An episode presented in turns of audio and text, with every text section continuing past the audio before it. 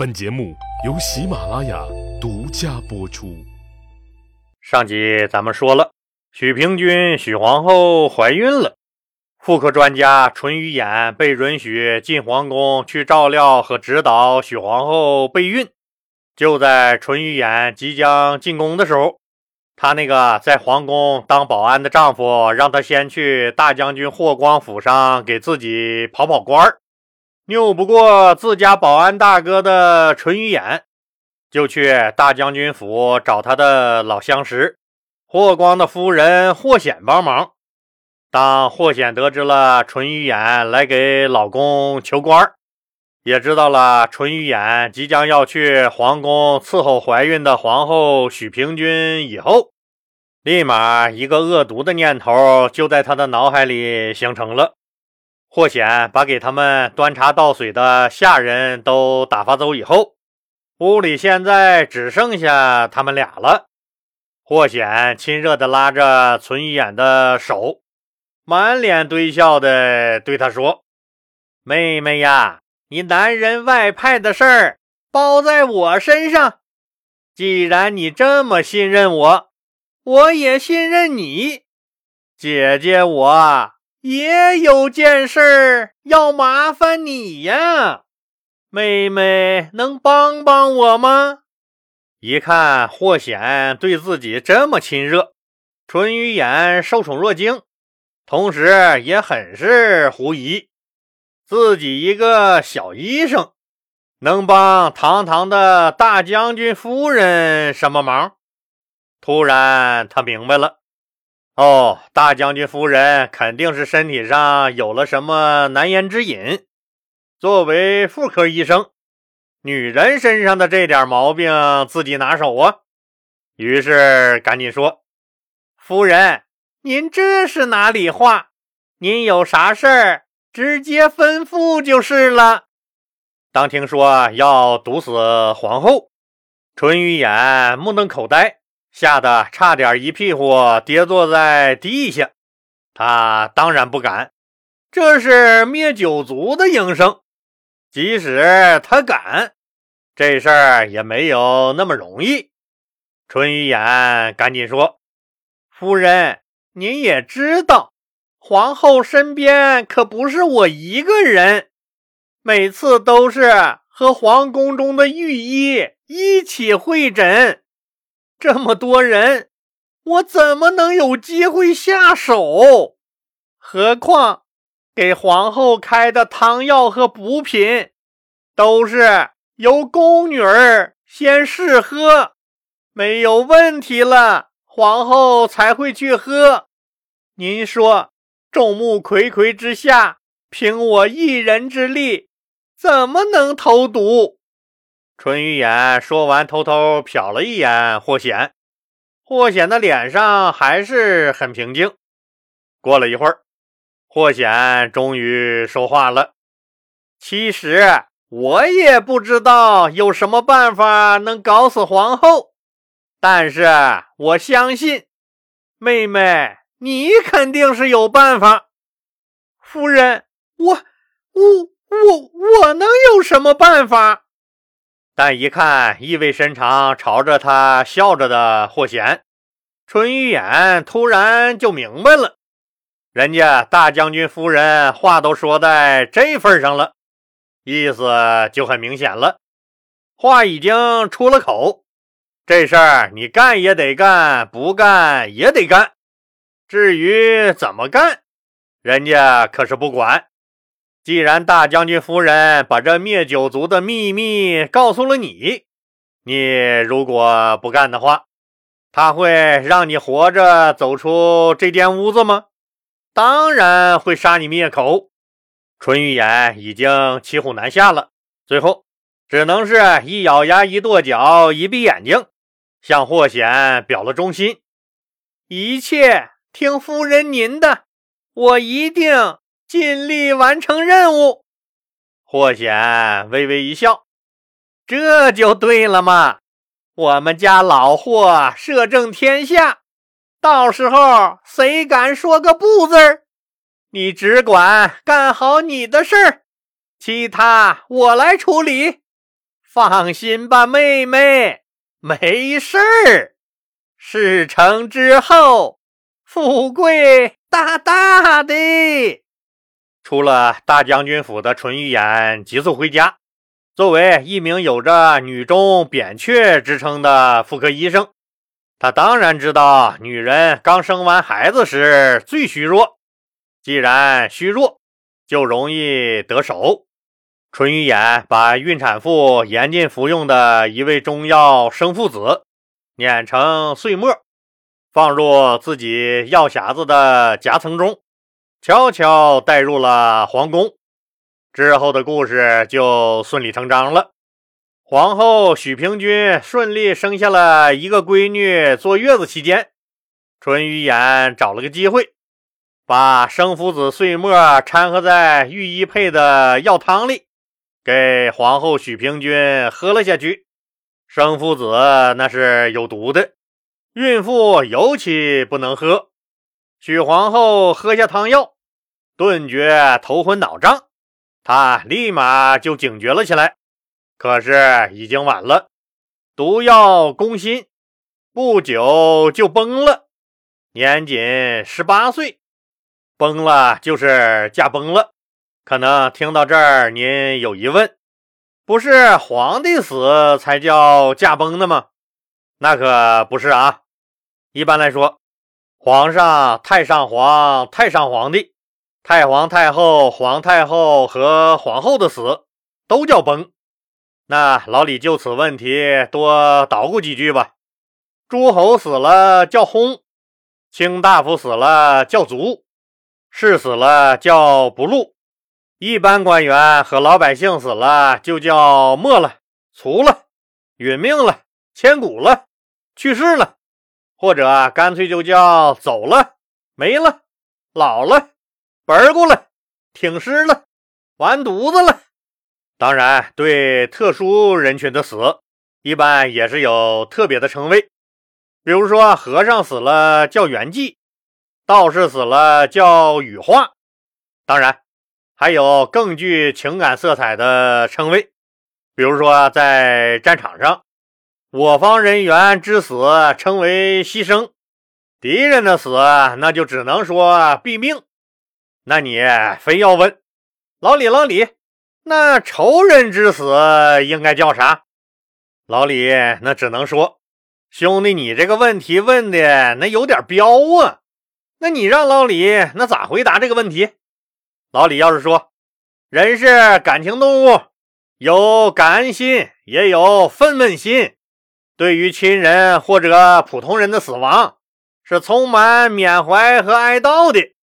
但是对于仇人之死，心里多少还是有些痛快的。恨的人死了，那你怎么痛快就怎么来呗，直接就说死了活他妈该，那咋没早死呢？该该该，那才好呢。这么说，那是不是显得老李很没城府？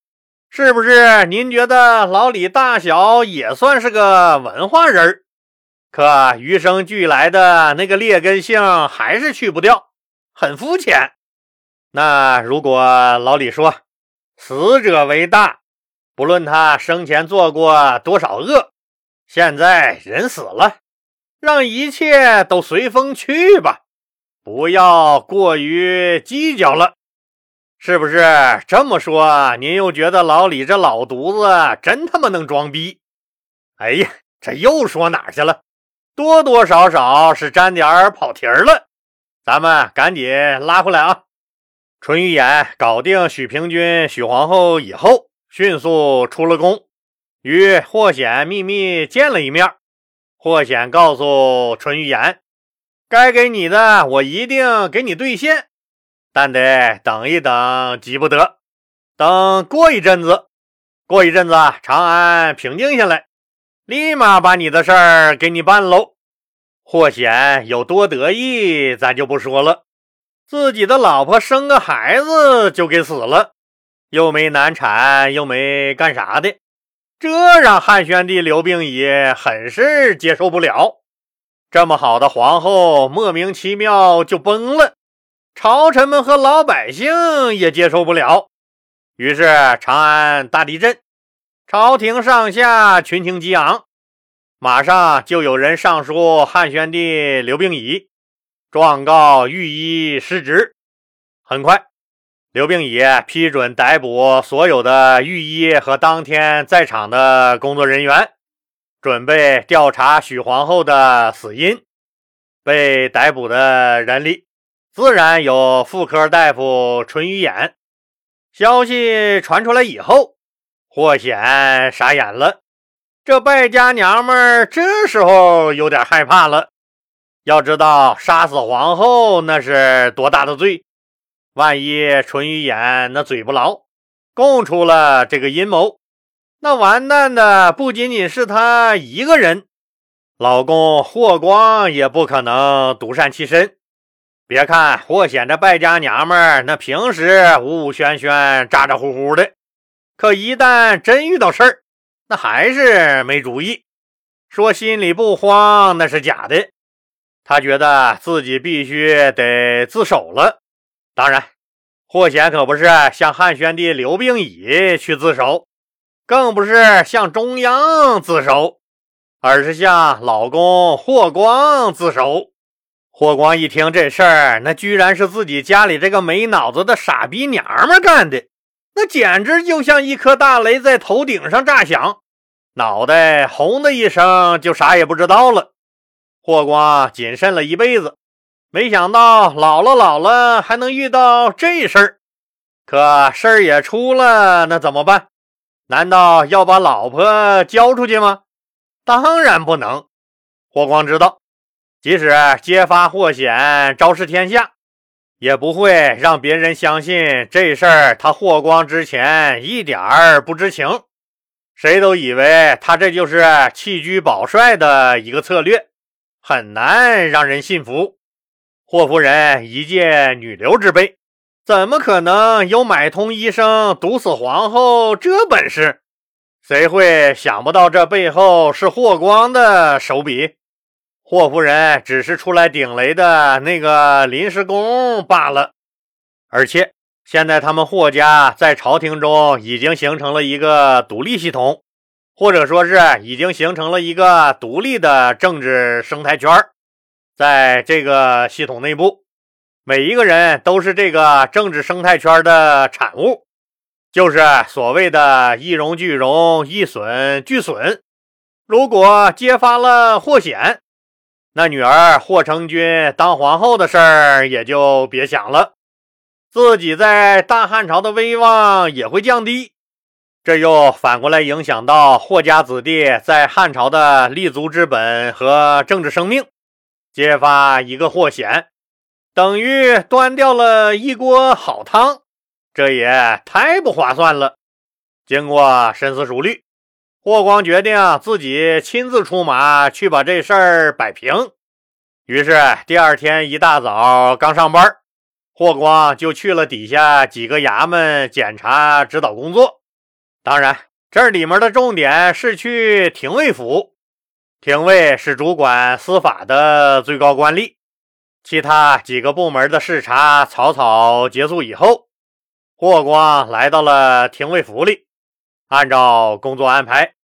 廷尉陪同大将军霍光视察了首都长安的几处监狱以后，就回到会议室，开始汇报近期的工作和最近朝廷几起大案要案的侦办进展情况。这里面当然包括许皇后死亡案。霍光在听取完汇报之后，首先肯定了廷尉府这段时间工作所取得的成绩。然后，针对几起近期发生的大案要案的侦破情况做了指示。当说到皇后死亡的这个案子的时候，大将军霍光在肯定了廷尉府调查这个案子所取得的成就以后，同时也指出，公安机关对待案子要有自己的独立见解，不要让社会舆论给带偏喽。我听说社会上流传什么阴谋论，什么谋害说，堂堂我大汉朝，朗朗乾坤，哪有那么多的阴谋？女人生孩子本身就是一道鬼门关，风险本身就大得很。我希望我们司法部门的同志们不要被社会舆论裹挟。如果你们觉得这个案子没有继续侦查下去的必要，就尽快结案，让逝者安息，也给死去的皇后许平君的老父亲和老母亲一个安慰。廷尉自然明白大将军的意思，于是第二天一大早，廷尉就针对皇后死亡案上书朝廷。概括起来就俩字儿：结案。结案的理由是，经过公安机关耐心细致的调查，发现许皇后驾崩一案没啥可查的，就是御医没有责任心、侍奉不尽力造成的。大事儿终于化小了，基于责任在皇宫里的御医身上。本着不牵扯过多无关人员和能放尽放的原则，霍光在廷尉上奏的结案书上做了特别的批示。于是不久，不是御医的淳于衍就被保释出狱了。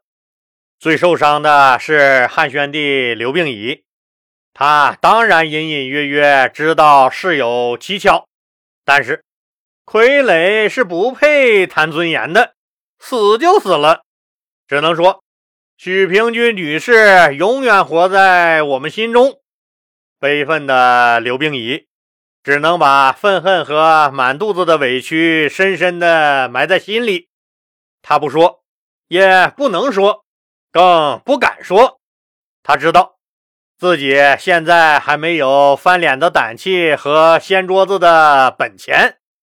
作为至高无上的皇帝，这一刻，他觉得自己是那么的无助，一如自己刚出生就被扔进监狱，全家死光光时的命运。悲痛的刘病已在这件事上做了最后的倔强，他把爱妻许平君追封为恭哀皇后，并安葬在了杜陵的南园。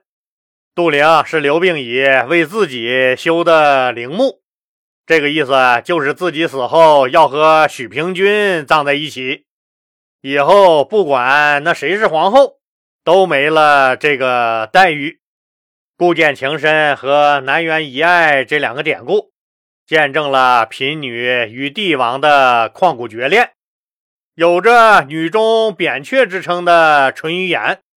原本可以凭借他的医术流芳百世，却因利欲熏心丧失医德而遗臭万年。现在喜马拉雅推出了给专辑投月票的活动，当然是免费的。